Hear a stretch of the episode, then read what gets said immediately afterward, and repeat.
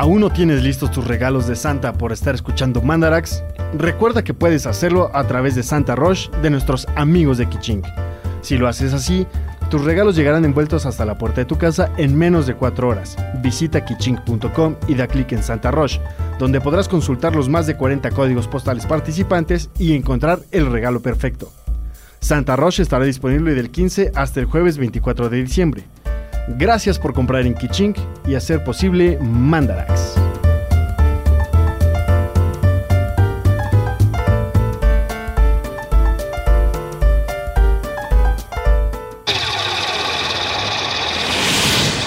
Mandarax. Explicaciones científicas para tu vida diaria. Con Leonora Milán y Alejandra Ortiz Medrano. Puentes. Hola amiguitos, Hola y feliz na- Navidad. bienvenidos a Mandarax. Mandarax no se llama ñañavidad Sí se llama en este hoy. episodio, pero se llama ñoñavidad. Sí, porque somos ñoñas y ya casi es Navidad. En realidad, si nuestros cálculos no fallan, en este momento que usted nos escucha, falta un día para la Nochebuena. Si, es- si usted está escuchando este programa el día de su estreno. Para el por- nacimiento si de no. Baby Jesus. No, para el nacimiento... Baby El Jesus el 25. 25. O sea, es Ajá, como... faltan dos días. Es como el 15 de septiembre, que es 15 y 16. Navidad Ajá, es y que nadie 24 sabe exactamente 25. cuándo pasó qué Ajá. y por qué uno es feriado y el otro no. Ese tipo de cosas. Lo mismo en Navidad. Sí, o sea, como que nace, empieza la labor de parto el 24, Ajá. 25 ya está ahí el bebé. Ajá. Entonces, eh, in between Ajá. es el año Navidad. Pero que, como veremos a lo largo de este Mandarax, eso es piña. Como mucho de lo que usted conoce de la Navidad también es piña. Hoy se enterará de detalles ñoños y misteriosos de la Navidad. Fíjate que quería empezar cantando un villancico por un momento, pero después me dio eso y entonces ya se me quitó. Qué bueno. Pero hubiéramos podido explicar el por qué los peces beberían tan ávidamente en un río. Sobre todo estimulados por el nacimiento de Dios. Pero además esa canción está todo mal, porque además no es Dios, ¿no? O sea, no es... Por ver a Dios nacido. Pero por mira ver a cómo Dios beben los peces pero en un no río. nace Dios, nace el Baby hijo de Jesus. Dios. que es su Pero es uno y lo mismo. Nunca... Yo tampoco. No, no. Te lo juro. No he entendido nada. Por eso ciencia. Como somos, pues, una onda más como no practicante, ignorante de las tradiciones. Y de los misterios, porque más creo que se así algunos. Ajá, muchos misterios de la Navidad. Entonces decidimos contarles un par de cosas que tengan que ver con celebración navideña y fechas de Navidad de ayer y ahora y siempre. Que se pueden explicar con datos y números, que es lo que a nosotras nos deja mucho más tranquilas que los peces bebiendo en el río. O sea, hoy veremos clásicos de la Navidad. Ajá. Y por supuesto, como nosotras somos unas gordas, lo primero que vamos a desglosar de la Navidad es la comida. La cena navideña. La Prim- tradicional cena navideña. Antes que nada, pues bienvenidos a Mandalax, ¿no? Y gracias por todos los comentarios que siempre nos dejan en nuestras redes sociales. Nos hacen muy felices. Sí. Mire, tenemos un Facebook, lo que viene siendo facebook.com diagonal Mandarax lo explica todo, y un Twitter. Que es arroba mandarax. El Twitter, además de tener los links a los episodios que vamos editando, Ponemos otras cositas de ciencia. Ajá. El Facebook generalmente solo tiene links a los episodios y cosas padres que tienen que ver con la realización de facto de este programa. Pero es verdad que tanto en Twitter como en Facebook vemos la mayoría de sus comentarios. Yo diría que todos. No respondemos todos, pero vemos Sí, todos. sí. Y además, usted puede comentar aquí abajo. O sea, scrollee En la Puentes, página, la de, página de Puentes. Puentes. Ajá, si nos está escuchando ahí, scrollele y hasta abajo sale una sección de comentarios. Que también vemos. Y los contestamos la mayoría. Sí. Porque somos muy aplicaditas, aún. Cuando llegamos al Mandarax 200... Y los ya queremos veremos. mucho. Eso sobre todo. Sí. Y sobre todo en épocas navideñas que uno es cuando más quiere, los queremos más. ¿O no? ¿O Ahora no? se verá. Porque es que justo la Navidad no es una época fácil para nadie. Es época de mucha ansiedad para muchas personas. Sí. Sobre todo por esta cuestión de la cena navideña. Y mucha depresión también, porque, También. Da, porque da culpa de post cena navideña, según yo. O sea, gran parte es porque uno sabe que se va a dejar ir cual gordo en tobogán y que al día siguiente va a tener culpa. Por muchas cosas, porque además uno bebe y entonces cuando uno bebe hace cosas que después dan culpa. En la posada Godín. En- Esas son las cosas que más me gustan en estas fechas. Ver como mu- godines muy felices en sus posadas por el World Trade Center. Pero luego se arrepienten muchísimo de las cosas que hacen. o surgen amores para siempre. No conozco ni uno. Conozco romances fugaces, pero no conozco historias de éxito del amor. Pero bueno, comencemos con esto de la cena. Eso es lo que más nos importa, en realidad. A mí, en particular, ya no me importa porque me guste tanto la cena navideña, sino porque cada año me encuentro con más dificultades respecto a lo que puedo o no comer en la cena navideña. Cuando uno abandona los productos cárnicos, o por lo menos la gran mayoría de ellos, la cena de Navidad en México se convierte en eso que uno no puede comer. Sí, yo cuando también comencé a ser vegetariana, la cena navideña cancelada para mí, pero como mi prima, que es chef y, le mando un saludo, me quiere mucho, Ajá. me preparó cosas vegetarianas solo para mí. Ay, en casa de mi tía, que es donde siempre voy, saludos, tía Norma. Hay una gelatina de arándanos que es Dios, literal. o sea, para mí Mm. ¿Y es eso es lo que que nace el comes? 25. y entonces, pues eso. Pero afortunadamente mi vegetarianismo incluye el pescado, que pues todos sabemos que es un vegetal. Y entonces puedo comer bacalao. Pero bueno, en mi casa sí un clásico es el pavo. Es que es una cosa que además a mí me frustra mucho porque es para lo que sirve la gelatina de arándanos. De verdad, es para humectar y resaltar el sabor del pavo. Entonces, si dejo de comer pavo, además de que no como proteína y entonces borracha, y después que mi gelatina ya se queda insípida y sola. O sea, solo comes gelatina. Pues no, te digo que como bacalao porque pues, como pescado, pero tampoco soy tan fan. En fin, lo que tiene que como relación con la ciencia y todo esto que estamos diciendo sobre el pavo es que hay un rumor, leyenda urbana, tradición milenaria de creencia, De que el pavo te da sueño. O sea, que el pavo te causa el mal du porc. el como sopor que da después de la cena navideña. Se echa la culpa al pavo como si el pavo tuviera somníferos y, Valium. Bueno, y además hay una pseudo explicación a esto, que es que el pavo tiene un aminoácido que se llama triptófano. Ahora, la explicación es válida en el sentido de que el pavo sí tiene triptófano. Sí tiene triptófano, pero hay cosas que tienen más. Y además hay que ver qué hace el triptófano en el cuerpo. Es una cosa bien interesante. Resulta que la realidad es que el triptófano tiene una correlación directa con la producción de melatonina vía la serotonina.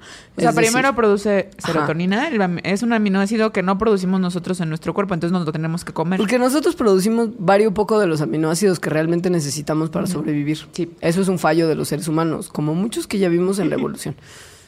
El punto es que al formar parte de la serotonina y la serotonina ser un precursor de la formación de melatonina, entonces el triptofano, cuando hay concentraciones elevadas en nuestra sangre y logran superar algo que se llama la barrera sangre-cerebro en nuestro cerebro, entonces entran a, nuestro, a nuestra red neuronal y sí nos pueden causar sueño. Es una es cosa, es cierto, es un mecanismo normal de la función de nuestro cerebro, pero hay un montón de cosas que, se, que necesitan estar pasando para que esta reacción ocurra así. O sea, para que entre tantísimo triptófano a que supere esta barrera hacia el cerebro. Ajá. Hay muchos otros aminoácidos que quieren superar esta barrera, o sea, que están intentando entrar. Entonces, el triptófano es además un aminoácido grande. Como, como todo, imagínense, pues sí, imagínense que una persona muy grande se quiere colar a una fila donde hay mucha gente chiquita corriendo. Es más probable que se enfrente. cuele la gente chiquita. Ajá, que, que el Sí. señor que es más mayor, Ajá. más, más, robusto. Ajá. Entonces no es tan fácil que el triptófano entre. Para que entre, tiene que haber mayor proporción de triptófano que de esos otros aminoácidos. Pero eso no pasa normalmente. O sea, tenemos varios en la sangre generalmente, o sea, no nomás después de comer pavo, sino en la generalidad. Pero tienen que desaparecer literal del torrente sanguíneo todos los otros aminoácidos que están peleando.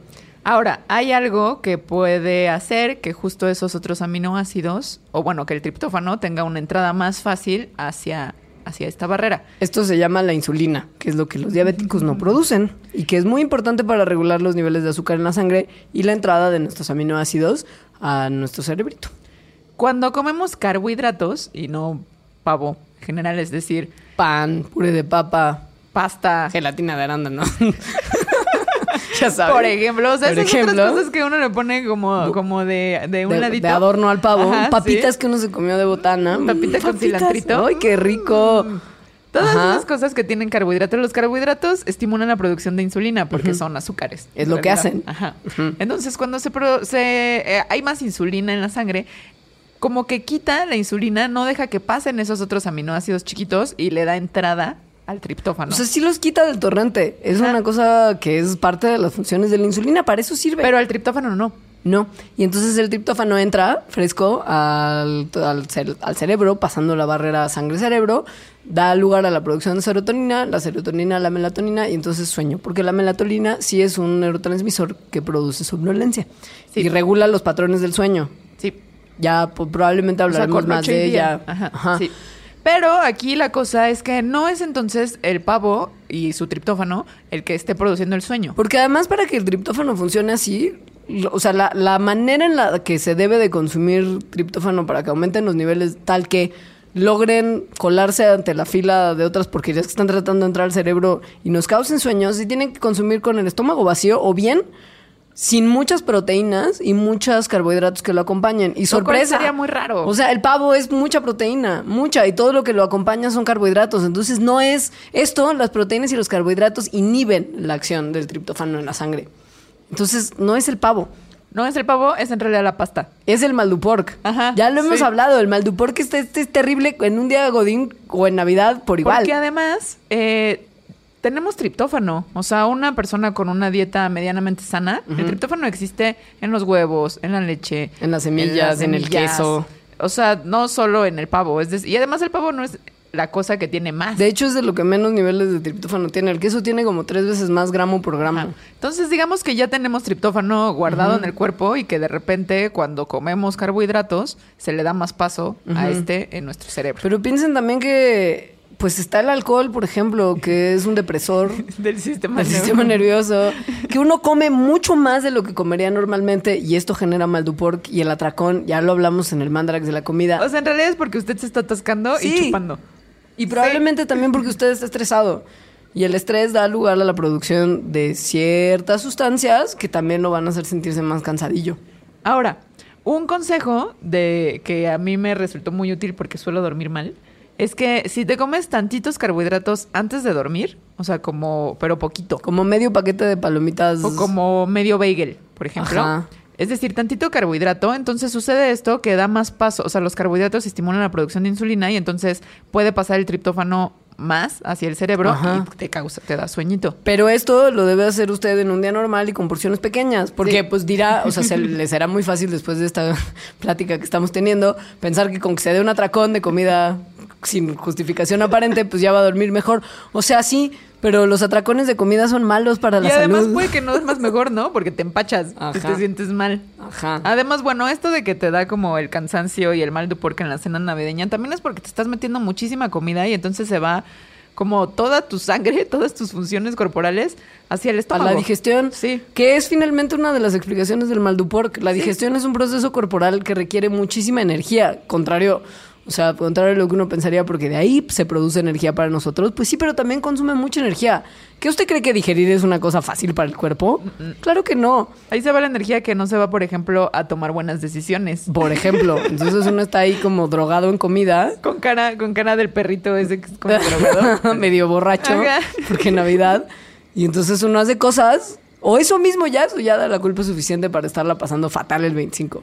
Hay otras cosas que te hacen pasar la fatal el 25 que tienen que ver más bien con cómo, en qué estado mental te pones durante esas fechas y en particular durante la cena. Hay, muchos, hay muchas cosas que están pasando en Navidad en nuestro cerebro que no tienen nada que ver con el triptófano y con el pavo, sino, que tienen con que mal ver viajes familiares. Claro, con el ambiente en el que se celebra Navidad. Si usted es una persona que va a su familia extendida en las fechas navideñas, a ser recibido en el seno familiar en el que probablemente no convive mucho el resto del año, se dará cuenta que por más que uno sea un adulto responsable, Ajá. completamente capaz e independiente, inteligente y sensato, Sufres como una regresión. te conviertes en un o niño o adolescente, dependiendo de, ajá, dependiendo de los momentos en los que más conviviste con esa familia que estás viendo en Navidad. Ajá. Y ellos también tienen una regresión a su papel paterno y familiar correspondiente, digamos, al recuerdo que tienen contigo ahí de niño o de adolescente. Ahora, este es un fenómeno psicológico que existe, que- Existe. Que, está clasificado. Hay gente que se dedica a estudiar la regresión a estados antiguos del ego, digamos, Durante la Navidad. y en fechas en las que justo uno convive con familia que no ve mucho. Esto, según los psicólogos, se debe a que hubo momentos cuando éramos niños, por ejemplo, o adolescentes, en los que se, mm, digamos...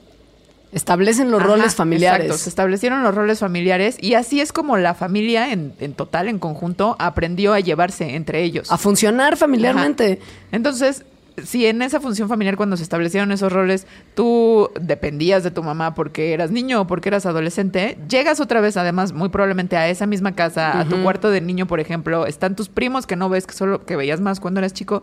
Entonces, como que naturalmente entras a ese papel, a ese Ajá. rol que tenías cuando se estaban estableciendo esas relaciones. Porque eso es lo que tu cerebro entiende que hace a tu familia ser funcional. Ajá. Ese estado mental y ese estado de, de actuar. De Y todos, además, le y pasa además, a todos. exacto, como le sucede a todos, entonces los roles se acomodan muy rápidamente a lo que eran cuando se establecieron, o sea, hace años. Entonces sí hay, eh, o sea, sí es muy común eso de que llegas y los adultos se suponen responsables, Ajá. te comienzas a, compor- a comportar como un adolescente. Y te empiezan a tratar a ti también como un niño tonto. Sí, Porque y es lo que hay, ah, y todos. Es una dinámica, sí. o sea, todo el mundo disminuye. Es una dinámica familiar. Rejuvenece como 20 años, pero para mal generalmente. Y esto, pues, por supuesto, también es una cosa que genera mucho estrés y por lo tanto más mal de porqué. y más culpa. O más querer comer y más, querer ajá, tomar alcohol. Exacto.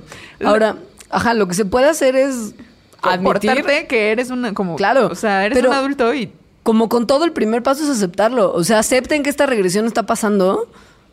Agárrense las pelotas. respiren profundamente Párense derechos, es súper importante porque uno hasta encorva la postura cuando se siente presionado por No, los y porque es como, soy adolescente y Ajá, estoy, estoy mal parado soy porque- mono, te crees un flequito de lado. no, Y- párate como, o sea, compórtate como un adulto, Como si un eso te está causando estrés. De un esfuerzo, o sea, hacer un esfuerzo consciente. Y sobre todo, idealmente, que sus reuniones de Navidad ocurran en un lugar donde hace calorcito. Piensen que en zonas especialmente frías del mundo, además de tener esta situación psicológica de la regresión, también está sufriendo la gente mucho, mucho, mucho, porque también es un síndrome real del desorden afectivo de temporada. Estacional. Ajá, estacional. Es una cosa que tiene que ver con que el sol aparece menos tiempo en el día y esto estresa a la gente y los deprime. Tiene que ver también con la melatonina, porque Por justo la melatonina responde a los cambios de luz y oscuridad. Ahí les va.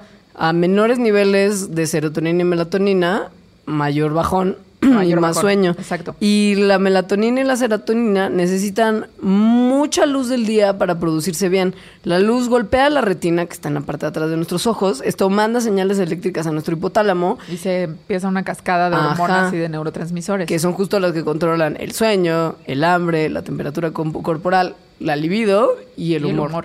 O sea, si no hay serotonina y melatonina porque no hay sol, usted va a andar bajo en ganosidad, bajo en buen humor, con mucho sueño, mucha hambre y mucha tristeza.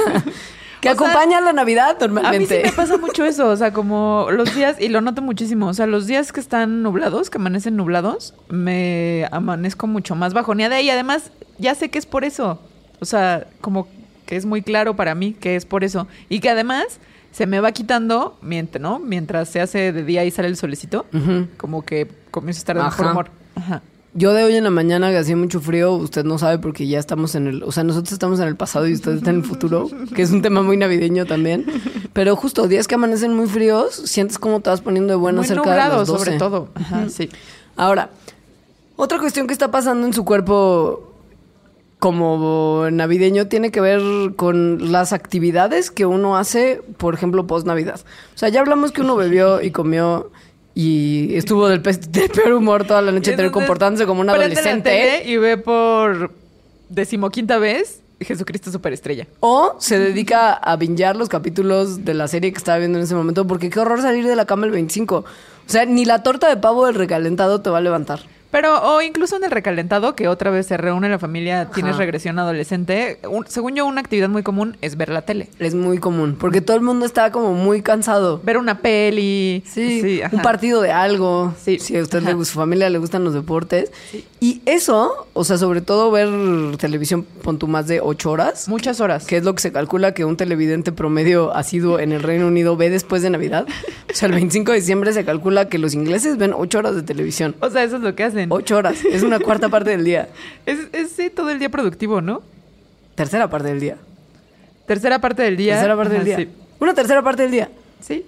Que es probablemente dos terceras partes del tiempo que están despiertos. Ah, sí. No, la mitad del tiempo que estás Ajá. despierto. Ajá, sí. Bueno, si uno hace eso, le pasan cosas raras en la cabeza porque la, La televisión. televisión. juega con sus ondas cerebrales. O sea, fomenta que haya unas ondas alfa bajas, así se llaman, que tienen una frecuencia de 8 a 12 Hz.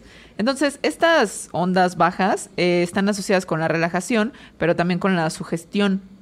Entonces, eh, esto, por ejemplo, los que hacen comerciales Ajá. lo toman, o sea, lo utilizan para, o sea, saben que los cerebros están más receptivos y entonces que pueden asociar alguna marca con alguna emoción positiva, por ejemplo. Piensen en las campañas de refresco de cola que tienen mucho que ver con Navidad y con cómo uno se siente bien en Navidad. Ajá. Eso te está vendiendo refresco. Pero entonces, si te quedas ocho horas o muchas horas viendo la televisión, entonces tu cerebro está operando únicamente en este estado de ondas bajas, entonces puede resultar en que tengas problemas como en tu nivel de atención y que no te puedas concentrar después. O Cuando sea, regreses a trabajar, ajá. eso es un problema. Y que estás, según yo, estas ondas alfa hacen que estés eso, como en un estado raro, distraído cuando estás despierto, o sea, cuando realmente tienes que hacer cosas. Y no, o sea, sí causa una poca satisfacción en las otras cosas que haces porque justo estás como distraído, disperso. Como un estado de, de- de dormitar. De es muy dormitar raro. raro. Ajá, estás como dormido, despierto, medio zombie. Y no te la pasas muy bien. O sea, después cuando estás como ya platicando en familia en el No. calentado. No, ni te enteras de lo que está pasando. No pones nada de atención. Y si además bebes un poquito, eso solamente empeora las cosas. Ahora, la cuestión del estrés que ya mencionábamos antes tiene que ver con, por supuesto, hormonas, ¿no? Ya hemos hablado varias veces de las hormonas del estrés que son muy tremendas. La adrenalina, por ejemplo. Piensen en cualquier situación en la que han estado en una situación de peligro, ¿no? Como cuando sientes que vas a chocar o cuando te avientas de un juego mecánico. el corazón. Y sientes rarísimo el cuerpo, como, como muy pilas y como Sí. muy estresado y como con el estómago hecho un nudo. Sí. Eso es efecto de la adrenalina, que Y del de cortisol estrés. también. La- el cortisol también es una hormona de estrés y en los animales y en nuestros ancestros, estas dos hormonas sirven, servían para, para alertarnos de un peligro y correr. Como reaccionar rápidamente ante Ajá. una amenaza. Ante el tigre dientes de sable que está atrás de ti. Ahora, tigre dientes de sable son tus tías que te están preguntando cuándo te vas a casar. Entonces tu cerebro eh, piensa que en realidad hay un peligro, genera estas hormonas de peligro y de estrés, y entonces te quedas estresado sin que haya además como el tigre el Claro. correr. O sea, además no liberas como esta energía Exacto. que te producen. Ajá. El hipocampo, que es lo que decíamos que controla todas las funciones que uno ve seriamente afectadas después de Navidad, como el sueño y el hambre y esas cosas, está especialmente afectado por las hormonas de estrés. Idealmente uno tiene que no bombardearlo con hormonas de estrés para que el hipocampo funcione de manera correcta. ¿Cómo hacerlo y cómo estimularlo? Pues hay maneras para justo reducir el nivel de las hormonas de estrés en el cuerpo, como hacer ejercicio Ajá. O dormir bien. o dormir bien. Aunque pues se convierte en círculo del mal, porque si estás estresado duermes mal. Ajá, pero lo del ejercicio funciona. Sí. Liberas hormonas de las que no te, te hacen mal, de las que te hacen feliz, que ya lo hemos hablado en el Mandarax del ejercicio. Pero el cortisol sí es un súper mal viaje, ¿eh? Porque además, como se, que, o sea, esa hormona produce eso en ese momento, o sea, como las ganas de escapar y que puedas, ¿no? O sea, acelerar el corazón Ajá. y así. Pero luego cuando se queda ahí, sí daña a las células, sí causa una serie de enfermedades si la estás produciendo como continuamente, depresión. O sea, sí es muy maldita. Pero se quita haciendo ejercicio. Sí. Así que si usted logró no estar muy crudo, párese, por favor, el 25 de la mañana y salga aunque sea a caminar una hora. Como hoy, si ahorita está escuchando Mandarax y no es antes de las 12, una, pues vayas a tomar una copita o a dar una vueltita mientras volvemos después de este cortecito.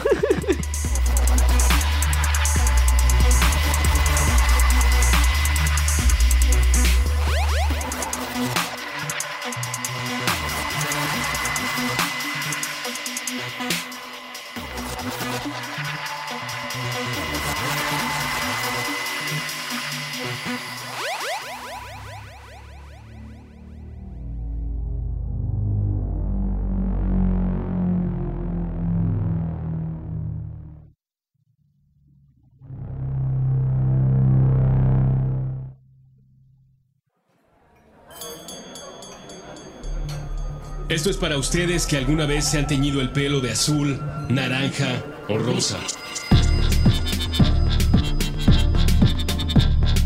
Para ustedes que coleccionan. Para ustedes que leen.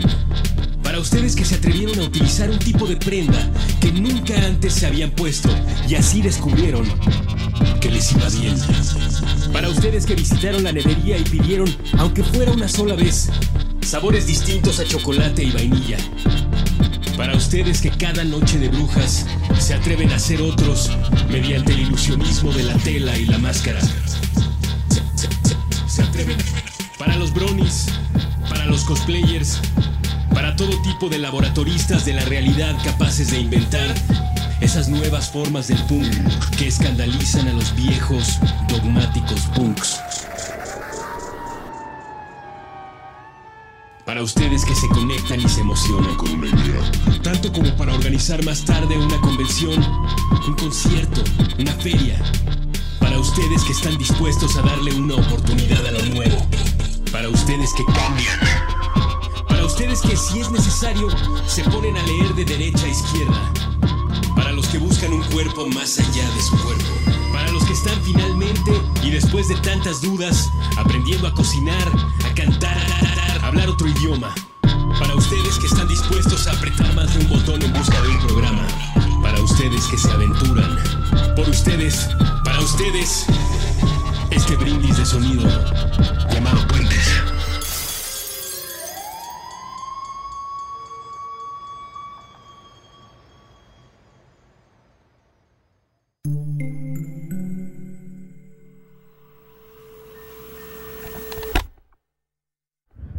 El mejor escaparate, escaparate de la cultura urbana es la calle.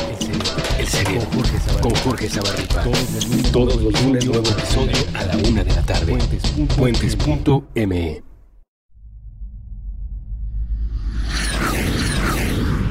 Intercambios horizontales. Puentes.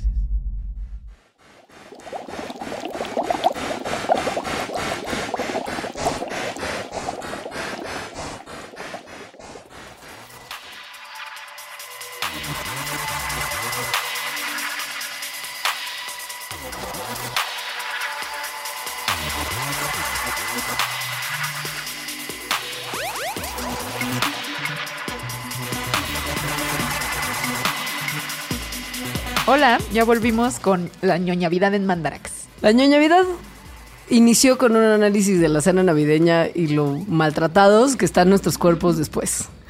Es una cosa De estrés y mal de puerco. muy, muy, muy mal viajante que al parecer se sobrelleva con distracciones a nuestra mente. Es decir, poniendo plantas bonitas, poniendo lucecitas. Hay mucha planta en Navidad. Hay mucha, Mucha vegetación planta en Navidad. específica de Navidad. Sí, o sea, como simbología navideña eh, de planta botánica. Yo creo que de verdad lo hacemos para distraernos de lo mal que realmente la pasamos en Navidad. O sea, ves como lucecitas y sí plantitas bonitas y dices, ay, qué padre es la Navidad, cuando en realidad ya vimos que es una cosa que nos hace mucho Que mal. todo el mundo está estresado y viendo la tele para alejarse de la realidad. Ahora estas plantas de Navidad se han hecho casi tan importantes como la cena misma y como el festejo mismo de estar en familia. Incluso hay cervezas que están decoradas con plantas de Navidad. Mm, una cerveza muy deliciosa. Muy- sí. Yo ya no la aguanto, es como demasiado fuerte y oscura. mucho. Pero una vez al año, ¿no? Justo Sí, en Navidad. ajá. Además, cervecita además, bueno, cuando la gente que no le gusta tanto la cervecita identifica a estas plantas como ya llegó la Navidad, yo voy a, a la tiendita, veo estas cervezas del mismo nombre y digo, ya llegó la Navidad también. Ya hablamos que uno está muy susceptible a la compraventa de productos por el bombardeo de ondas alfa. Y bueno, esta planta es obviamente la Nochebuena. Sí.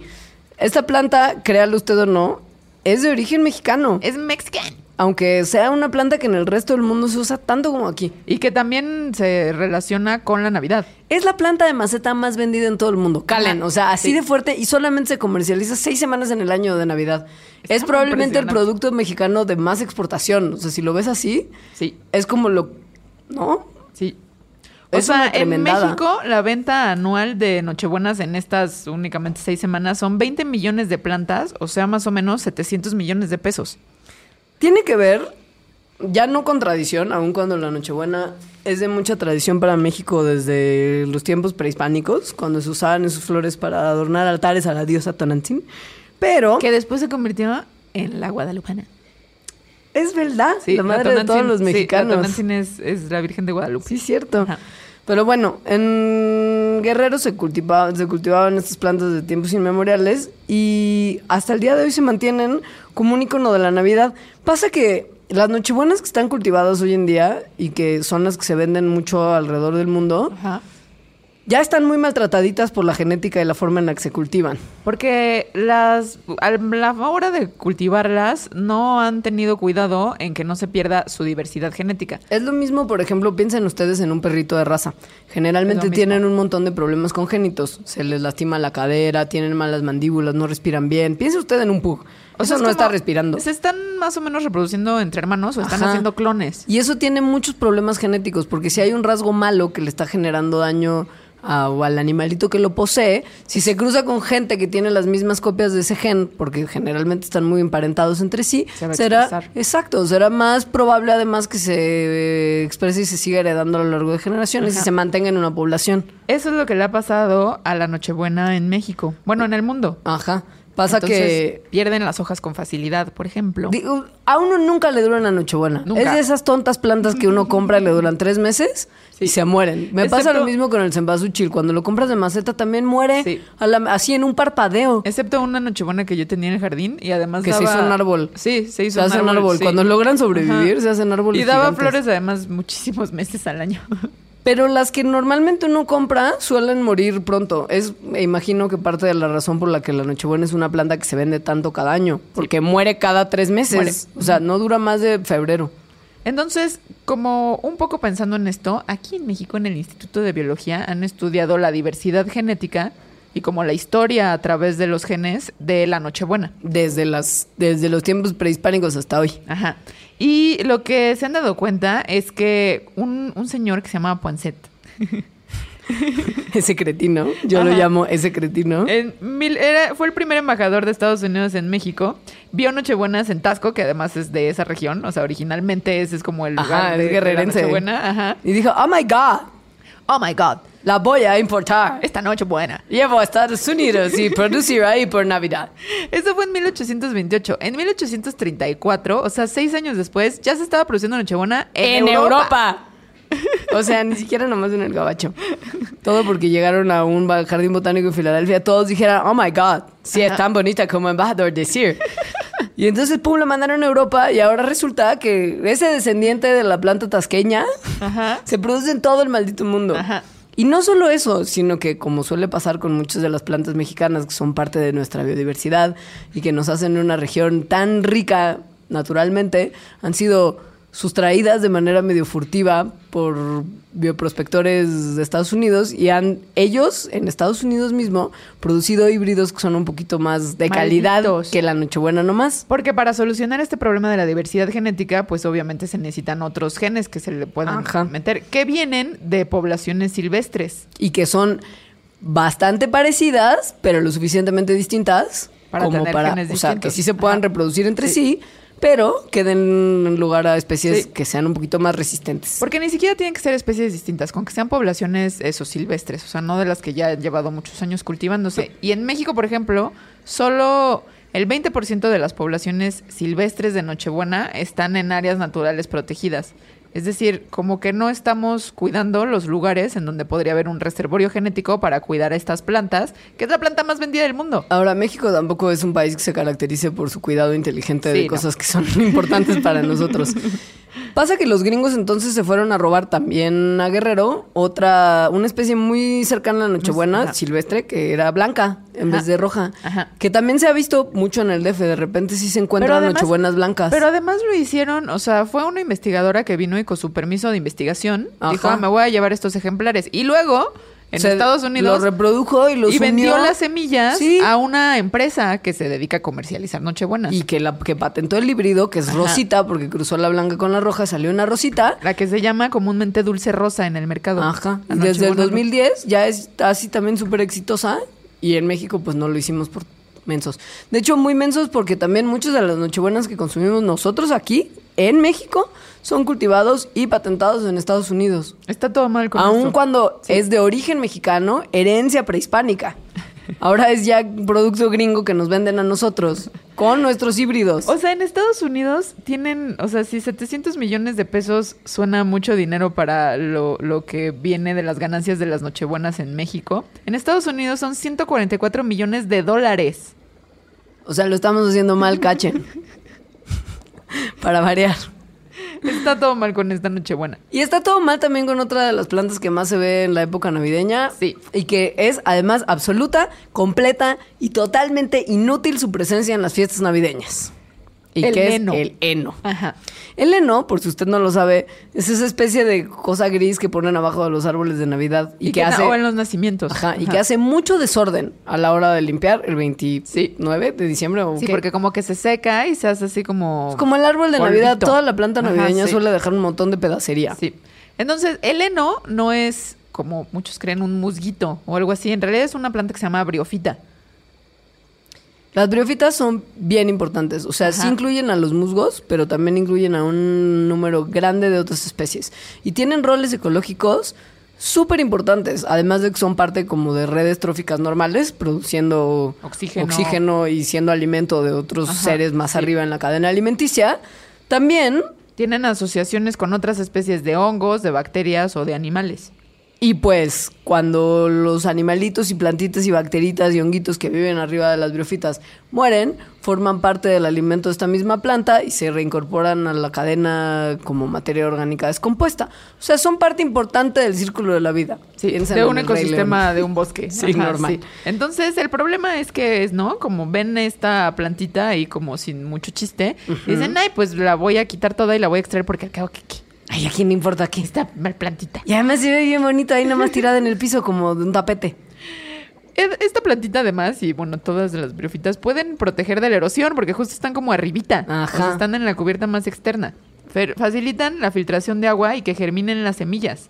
Entonces, si llegan y extraen esta plantita, además en cantidades industriales como se hace en estas fechas, pues le da en la torre a este ecosistema. Ustedes tienen que saber que el suelo es parte fundamental de los ecosistemas. O sea, lo que usted ve nomás como tierrita es el componente más importante del funcionamiento de un ecosistema. Tiene que estar húmedo, tiene que tener materia orgánica que permita que las plantas se alimenten de ella, tiene que estar en buenas condiciones. Si se seca y se erosiona y pierde sus nutrientes, ya nada puede crecer ahí. Y piensen ustedes que están arrancando como toda la capa de encima, porque aparte cuando uno arranca el heno que está como clavadito sus baby raíces en el piso y arrancan una, un tapete entero, pues se llevan la capa superior del suelo. Esto, obviamente, acaba, por ejemplo, con muchas capas de semillas que estaban en esa primera capita de suelo O que, necesitan esa capita de suelo húmeda para, para germinar. germinar. Ajá. O sea, usted está haciendo mucho daño cuando arranca esta Porque planta. además, hasta donde yo sé, no hay como un esfuerzo de cultivo de heno. No, o sea, para si nada. realmente va y se quita así nomás de los bosques. O sea, uno no puede ir a cortar su heno como puede ir a cortar su árbol Ajá. de Navidad o a meca nochebuenas, meca. que aunque está todo mal con ellas, sí son cultivadas. O Eso sea, se están, se están plantando Ajá, para, para, venderse. eso. Ajá. El heno no. O sea, es extracción. Es como un robo flagrante de, de- de cosa que crece silvestre. Y el problema es que, pues, si se quita, los problemas, Empieza una cadena de problemas. ajá, y van creciendo y no se está haciendo nada para remediarlos. Así Investigadores que, de la sí. UNAM, ajá, sugieren que, pues, lo que hay que hacer Es no comprar heno. es punto número uno, comprar heno. Si uno ya está muy necio, es tratar de mantener las colonias vivas y sin alterarse, extrayendo un poquito un año de un lado y luego otro año de otro lado un poquito, de lugares donde crece más fácilmente, que suelen ser cerca de cuerpos de agua. Que dudo mucho que, se- que se tenga este cuidado. Nada, O no. sea, en el que venden así. Por supuesto por que no. Yo incluso dudo ya de los árboles de Navidad que dicen que son buena onda y que fueron cultivados en lugares que se reforestan cada año, ¿eh? Sí. Me da duda eso. Imagínate el heno. Y aparte el arbolito, pues mal que bien, sí luce, ¿no? Pues le ponen sus, sus, sus foquitos y sus esferitas. Ajá. Y está bonito y es una tradición y abajo están los regalos. Y huele El rico. No sirve para nada. Ni huele bien, ni se ve bien. Es un tapete para su nacimiento. Si usted además ni siquiera es católico, pues probablemente ni pone nacimiento. Sí. ¿No? Entonces nada más está generando basura y haciéndole un montón de daño a los ecosistemas. Sea sensato.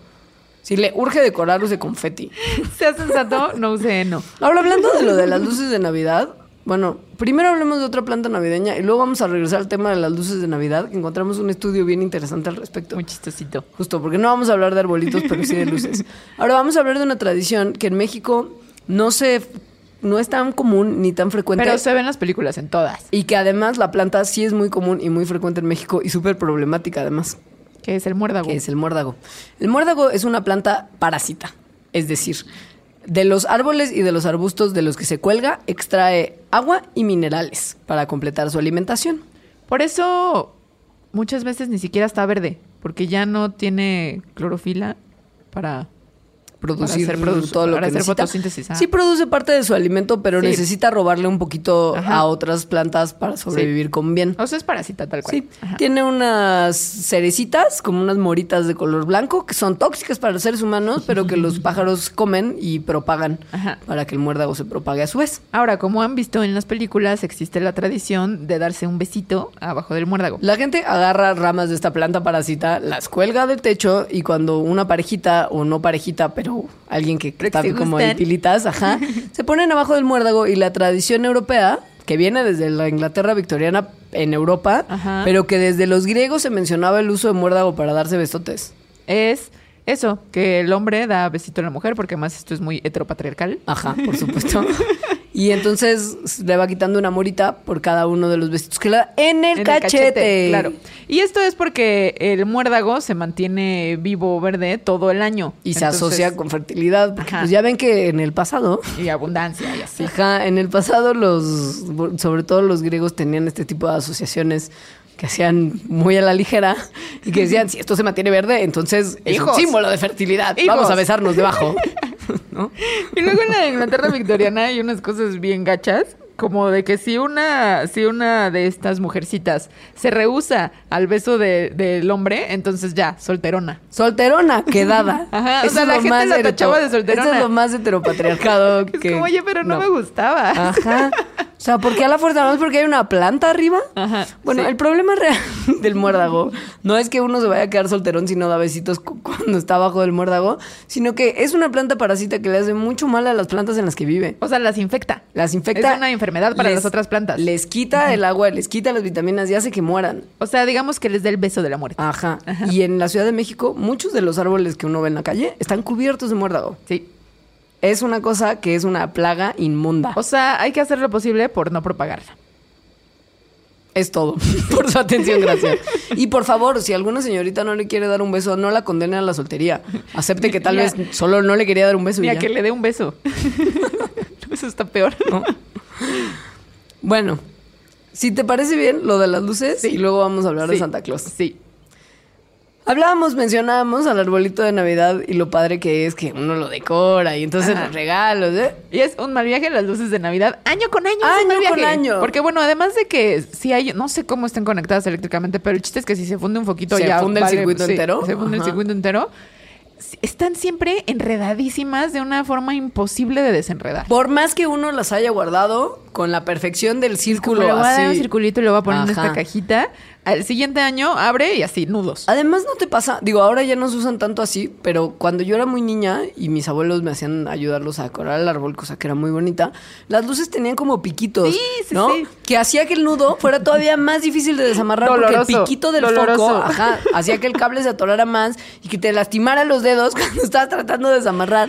Eso era una tortura, era tanto una tortura como después limpiar lo que se cae del árbol fresco Además- cuando lo además- vas a, a sacar de tu casa en enero. Otra vez, no sé cómo esté el circuito, pero debe ser una manera muy poco eficiente porque Muy. además tiene como doble cable. O sea, tiene como un cablecito Sí. y luego otro por donde sí están los foquitos. Que quiere decir que no debería de haber tanto problema, pero eso también ha mejorado con el tiempo. Las eh, series de focos navideños ahora ya pueden resistir el fundido de un foco. Ah, muy bien. Ajá. Hace mucho que no ha cambiado, la cosa ha cambiado. Pero lo que no ha cambiado es el nudo interminable y súper difícil de resolver que se hace de manera aleatoria y sin, sin ninguna, al parecer, justificación en la caja de las luces. Este es un fenómeno que fue explorado eh, por unos investigadores de la Universidad de California en San Diego y ofrecieron una explicación física de cómo se hacen estos nudos y por qué las tiras en general, no Ajá. solo navideñas, tienden a enredarse. Como los cables. Ajá. Piensa usted en lo que está abajo de su escritorio. Se hacen unos nudos ridículos que uno no sabe por qué. Este estudio tiene un nombre increíble, Sí. que es el anudamiento espontáneo de una cuerda agitada. Es como el eterno resplandor de una mente sin recuerdos, pero de cables. El chiste es que 3.415 veces agarraron una cuerda y la metieron en una caja y luego vieron qué pasaba. Pero no la metieron así nada más. La dejaron caer para asegurar que la posición inicial hubiera sido caótica. Ah, sí, ¿no? sí, ajá. Porque pues tampoco le iban a... O sea, era, esto era una cosa de experimento aleatorio. Y le Después... tomaron fotos. Ajá, rotaban la caja donde caía el hilo de manera también como a una velocidad sí, constante, como, cuando, uno, la agarra y la pone arriba del closet y la se saca luego del guardar. closet, se Ajá, le sí. cae tantito y así. y esto hace que el hilo se mueva, porque por supuesto dejaron un espacio para permitir el juego del hilo dentro de la caja, que es porque así se guardan las luces navideñas.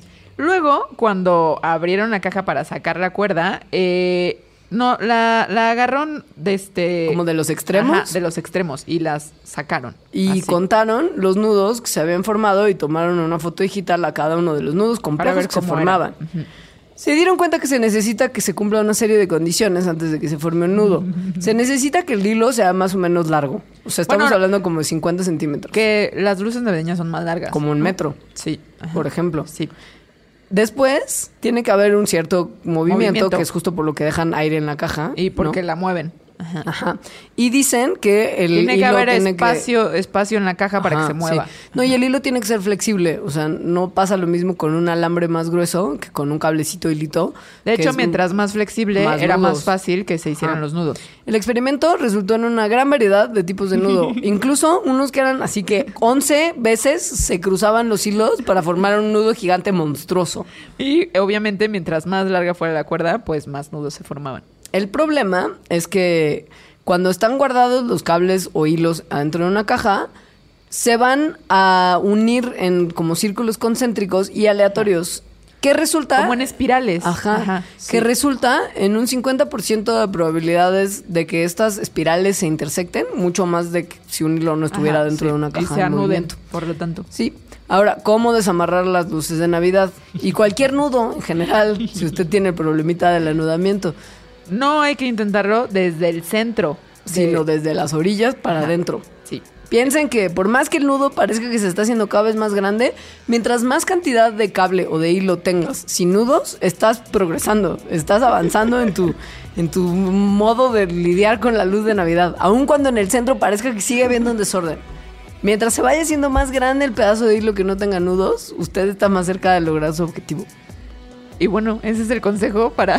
Y hay uno no todavía, hay uno, si uno quiere tratar de evitar que se enreden, Martha Stewart es quien tiene la solución. Y mi abuela, mi abuela lo hacía así. ¿Tu abuela era Martha Stewart? No era Marta Stewart, pero al parecer ¿Cómo tenía le fue en la misma- cárcel? ¿Bien? Tenía, tenía su misma sabiduría en cuestión de los foquitos de Navidad. Agarre usted una cartulina, Y lo arredan alrededor de la cartulina. ajá, Le da vueltas como un tubo. Ajá. Sí. Como si fueran servitoallas de luces. Según yo es muy común en Es general, común. sí, esta solución. O sea, Marta Stewart la capitalizó, pero... Como con muchas cosas. Ajá. Como las nochebuenas de los gringos. Vamos a ir a un corte más y regresando vamos a hablar de un personaje de Navidad que es, es padrísimo. Que está muy loco y tal vez drogado. Y que la gente ha estudiado además de formas medianamente serias, aun cuando, pues, ¿saben? No existió. Ahorita regresamos.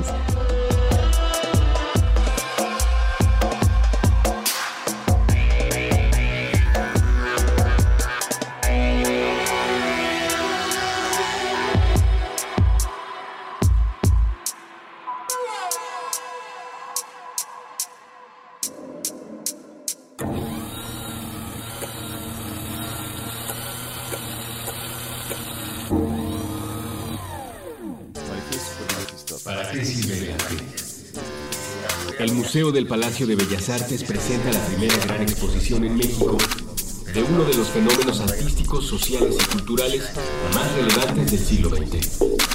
Vanguardia rusa, el vértigo del futuro.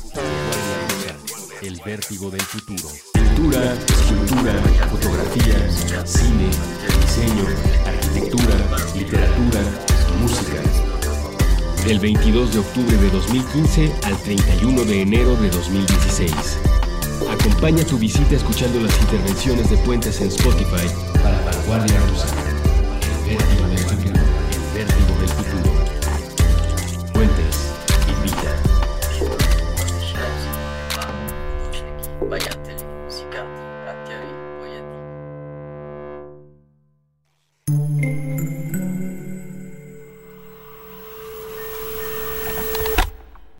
Subtexto.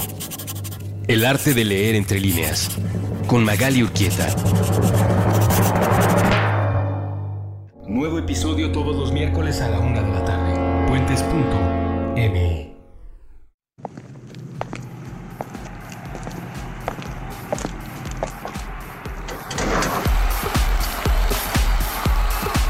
En contradicción del aislamiento.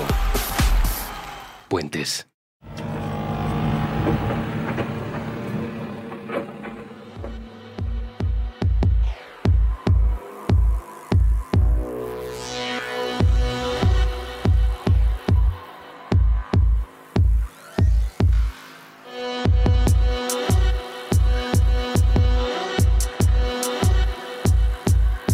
Ok, niños y niñas, ¿qué es lo más bonito de Navidad? ¡Los regalos que trae Santa!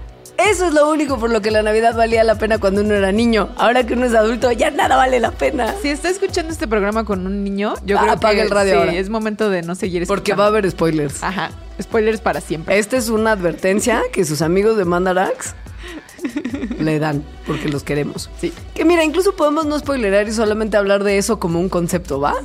Ok. El tema de Santa Claus. O sea, Santa Claus, este señor que tiene un trino que vuela con renos, uno de los cuales tiene una nariz roja que brilla, Ajá. eh, lleva regalos, viaja por todo el mundo. Todo el mundo en una noche y le da regalos a todos los niños de la Tierra, Ajá, entrando sí. por las chimeneas. Sí. Santa es un tipo que lleva existiendo en la Como lo conocemos. o sea, sociedad ajá, ajá, sí. muchos, muchos años.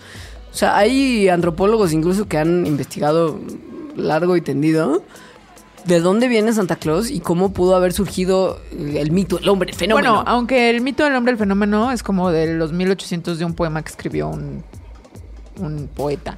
Ajá, que era un, sí, un que aristócrata inglés que buena sí, onda ajá. que se llamaba Clement Clark Moore y el poema era A Visit from Saint Nicholas, o sea, una visita de San Nicolás que después se conoció y se hizo famoso como el poema que empieza con Twas the night before Christmas and all through the house not a creature was stirring, not even a mouse. ¿Por qué te lo sabes? No es lo sé. posible. Y aparte, ¿por qué tengo ese gran acento británico? ¿Te fijas qué bien lo hago? Eh, como Morrissey. Como Pero bueno, ¿de dónde? Ah, Porque digo, este señor no se inventó esta- figura de la Santa. figura de Santa. Simplemente lo empezó a hacer popular y a partir de ese entonces ya se hizo como esta, como ahora lo conocemos. Ajá.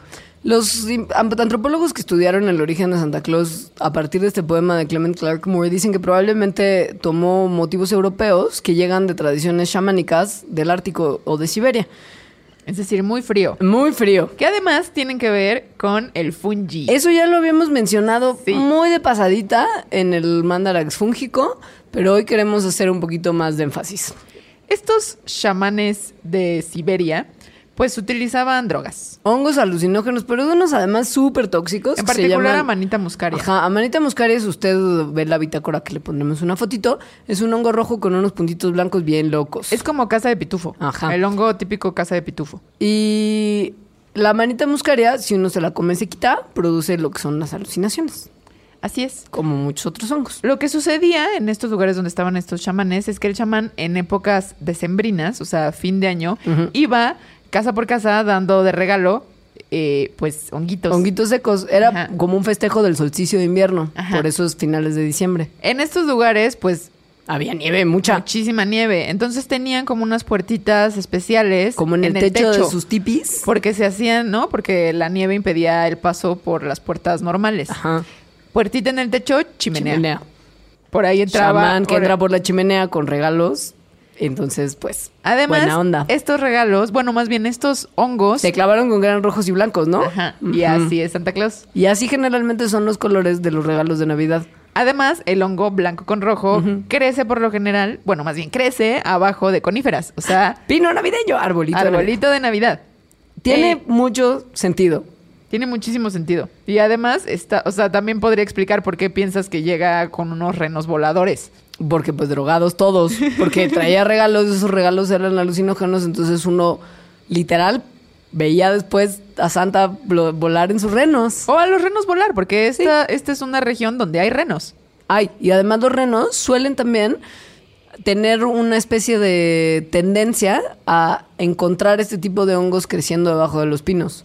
Es decir, hay muchos elementos, Fuertes indicios. fuertes indicios de que Santa Claus viene de estos chamanes Sí. que regalaban hongos alucinógenos. Porque aparte topen que en Siberia los renos son una cosa común, corriente y con la que todo el mundo es familiar. Y aparte los chamanes tenían todo este concepto de animales espirituales, que el reno podía ser el animal espiritual de uno que otro chamán.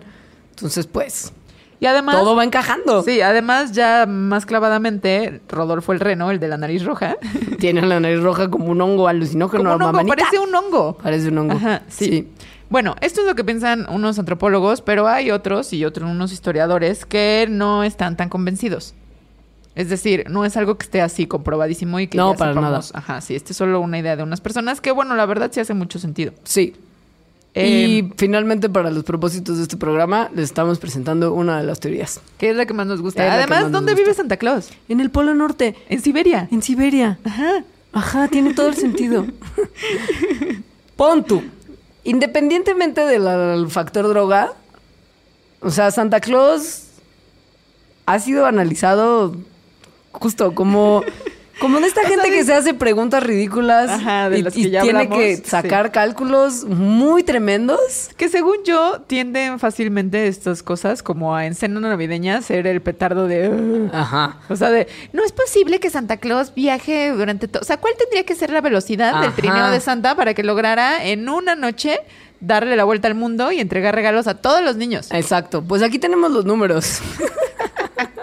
Por si usted quiere ser esa persona. Miren, pensemos que Santa Claus, si es súper inteligente y va viajando del este al oeste, O sea, con el siguiendo uso al sol, horario. Ajá. Ajá.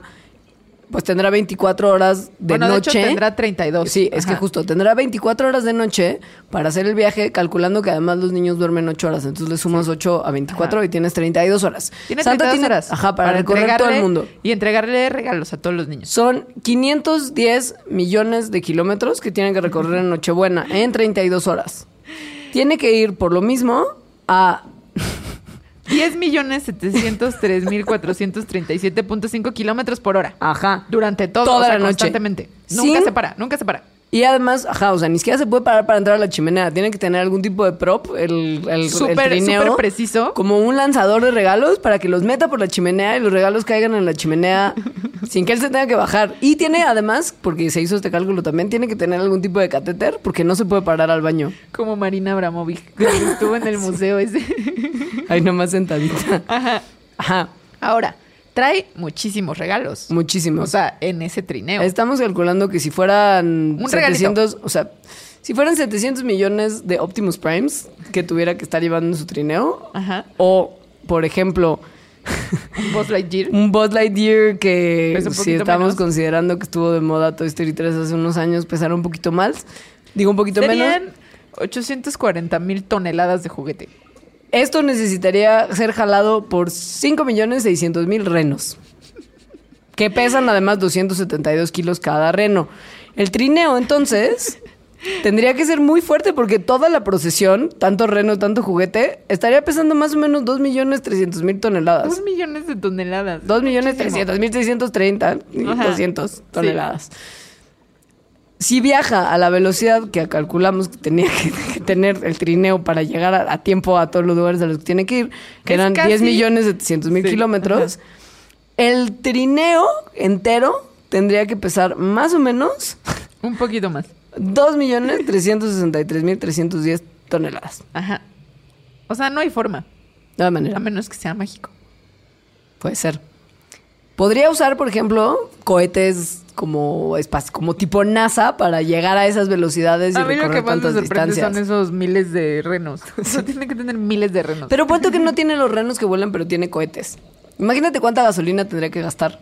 El consumo y los gases de efecto invernadero que emitiera el trineo de Santa Es serían muchísimo. prohibitivos. Ajá, sí. Ajá. Y bueno, en lo del reno, Rodolfo, es que a mí Rodolfo el reno me gusta mucho. Es padre. Sí, es padre su historia. Además, como que lo buleaban y luego por tener. Por, lo buleaban por su naricita roja Ajá. y por eso lo escoge Santa Claus. O sea, toma Porque eso, Willy. la nariz roja los guía. O sea, con eso va viendo. Claro, es lo que se dice. Sí. Ahora, es importante el que sea roja. Si la nariz de Rodolfo fuera azul, la luz azul no es tan buena para, eh, para radiar luz, ¿no? O sea, No. como para ver en la, en la neblina que hay en Navidad. Em, esto es porque la luz roja penetra mucho mejor que la luz azul. Sobre todo en noches que son nubladitas, con bruma, como suelen Sí. ser las noches invernales. Sí. Es por eso también que, por ejemplo, en los coches, las luces, las de neblina, Ajá. son... eh, Como más son- bajas y más Ajá, rojizas. sí. Exacto. O sea, las luces normales del coche son más azules. O sea, están en una longitud de onda más azul. Entonces Aparte- no se ven también en la neblina. Topan que es padrísimo que la nariz de Ro- de Rodolfo tiene que radiar luz. No puede solo reflejarla. O sea, no es que no hay tenga luz como alrededor. 3M porque no hay luz. Sí, no. O sea, sí tiene que tener una fuente interna de energía. Es como un poquito. Es padrísimo. Y los cuernos que Rodolfo y el resto de los renos voladores tienen también tal vez les permitirían Volar. volar, mejor. Porque, pues, son anchos y amplios y podrían servir para planear. De- ¿Qué- o sea, de verdad la gente que estudia eso calcula Sí, que los renos de los, los cuernos de los renos, perdón, funcionarían como alerones.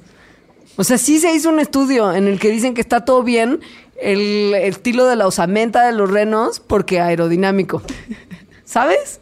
Y que está bien que la nariz sí. de Rodolfo sea roja porque entonces radia luz y entonces puede iluminar. Mejor que el azul. Ajá. Mejor que el azul. Hay otros mitos, o bueno, otras respuestas científicas a simbologías navideñas. Una más, perdona más. Sí. Neil deGrasse Tyson, este divulgador de la ciencia que de sustituyó Cosmos. a Carl Sagan Ajá. en Cosmos, dice que, por ejemplo, una alternativa para que Santa pudiera llegar no tiene nada que ver con renos voladores ni trineos, sino con hoyos de gusano. O sea, como las puertas de Monster Inc. Piensen en que esas Ajá. puertas, si uno se metía a la puerta, podía trasladarse entre mundos. Sí. Y llegar del mundo de los monstruos al mundo de los niños. Este podría llegar a fábrica de regalos, a- Ajá. abajo del arbolito. En corto. Ajá. Esa es una teoría bien interesante. Gracias, señor Neil Tyson.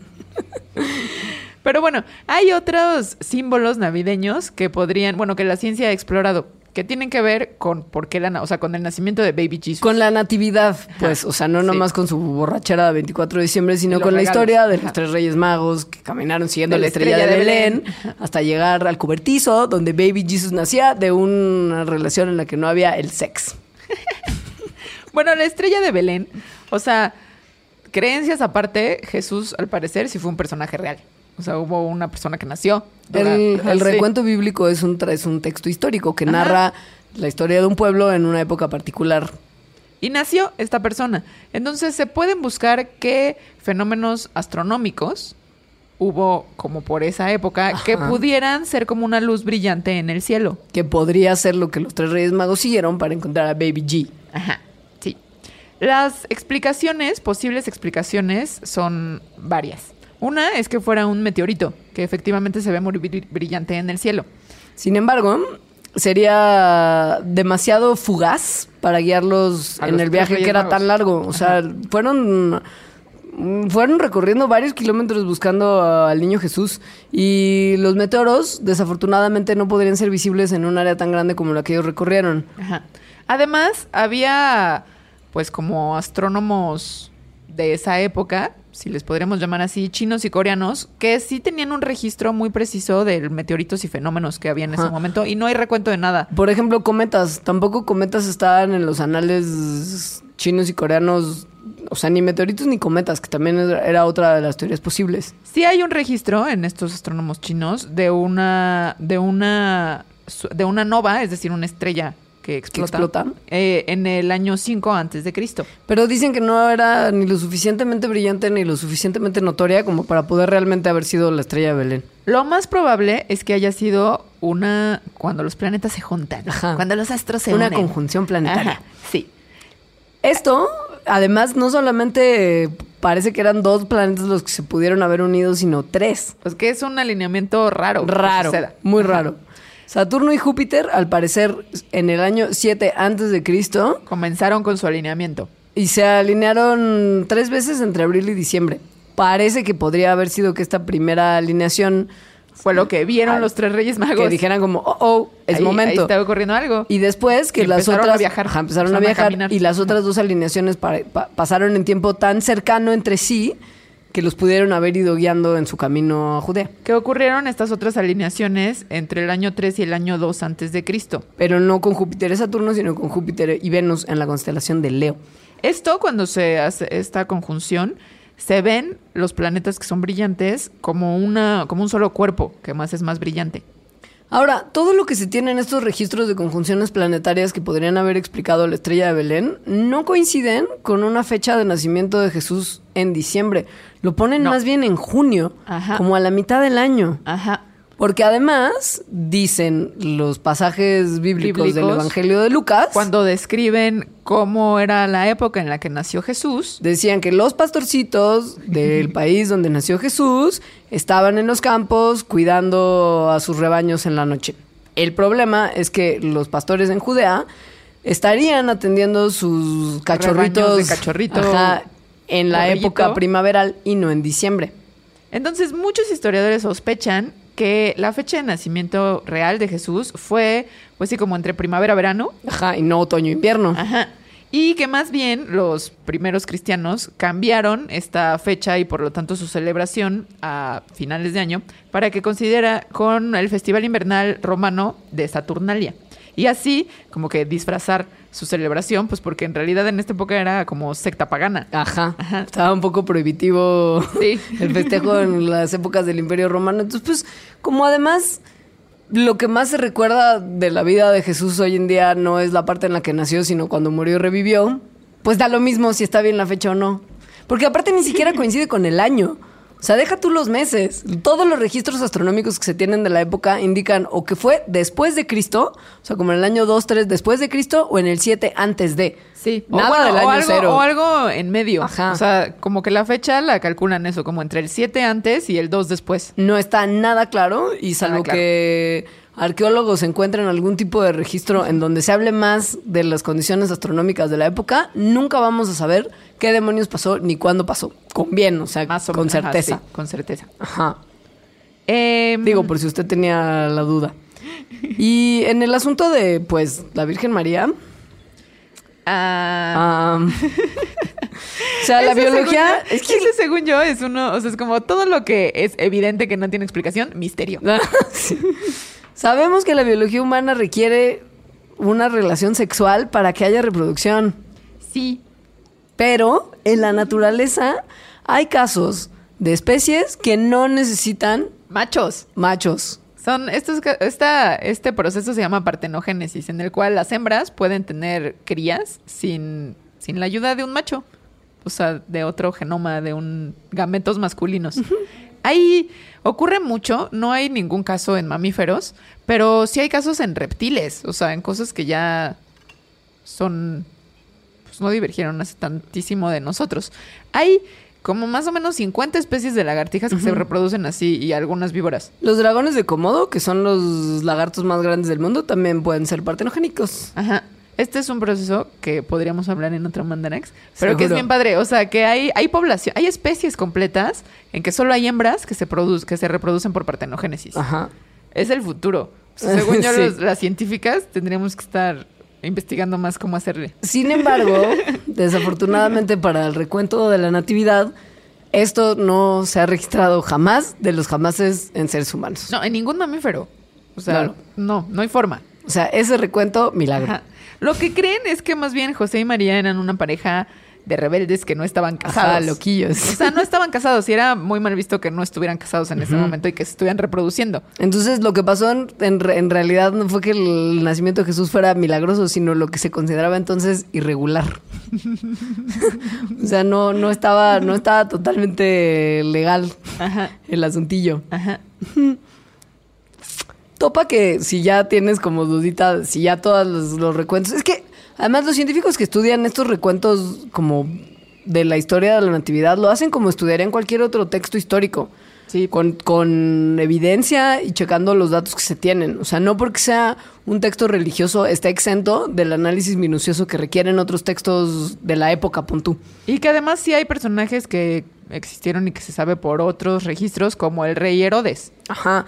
Ese señor que en teoría mató a Un montón de bebés porque tenía miedo de que naciera el hijo de Dios. y llegara a quitarle Sí. el poder y como todo lo que matanza tenía de todos los menores de dos años. en Belén.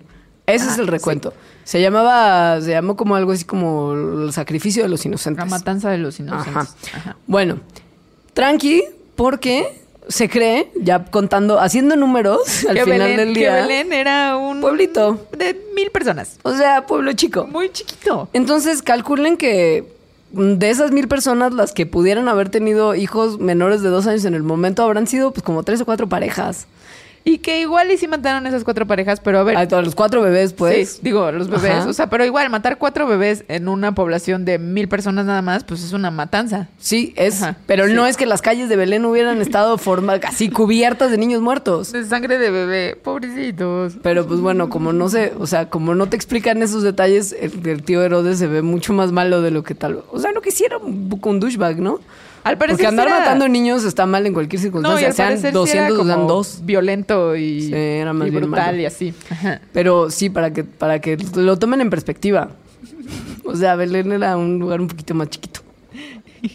Y, bueno, yo Ajá. creo que estos son, con esto ya tiene suficiente para aminorar su estrés en la cena de Navidad. Mañana puede usted compartir toda esta información con su familia bonita.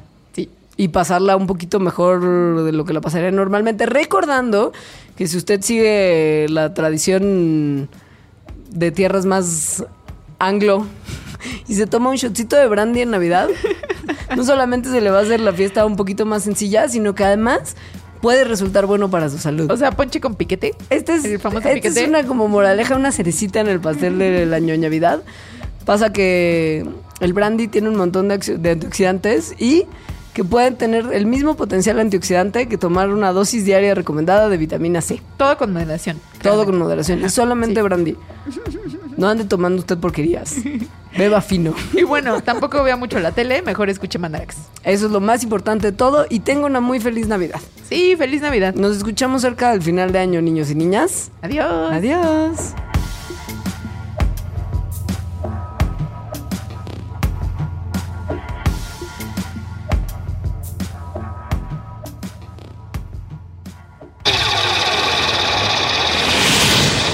Mandarax. Explicaciones científicas para tu vida diaria. Con Leonora Milán y Alejandra Ortiz Medrano. Puentes.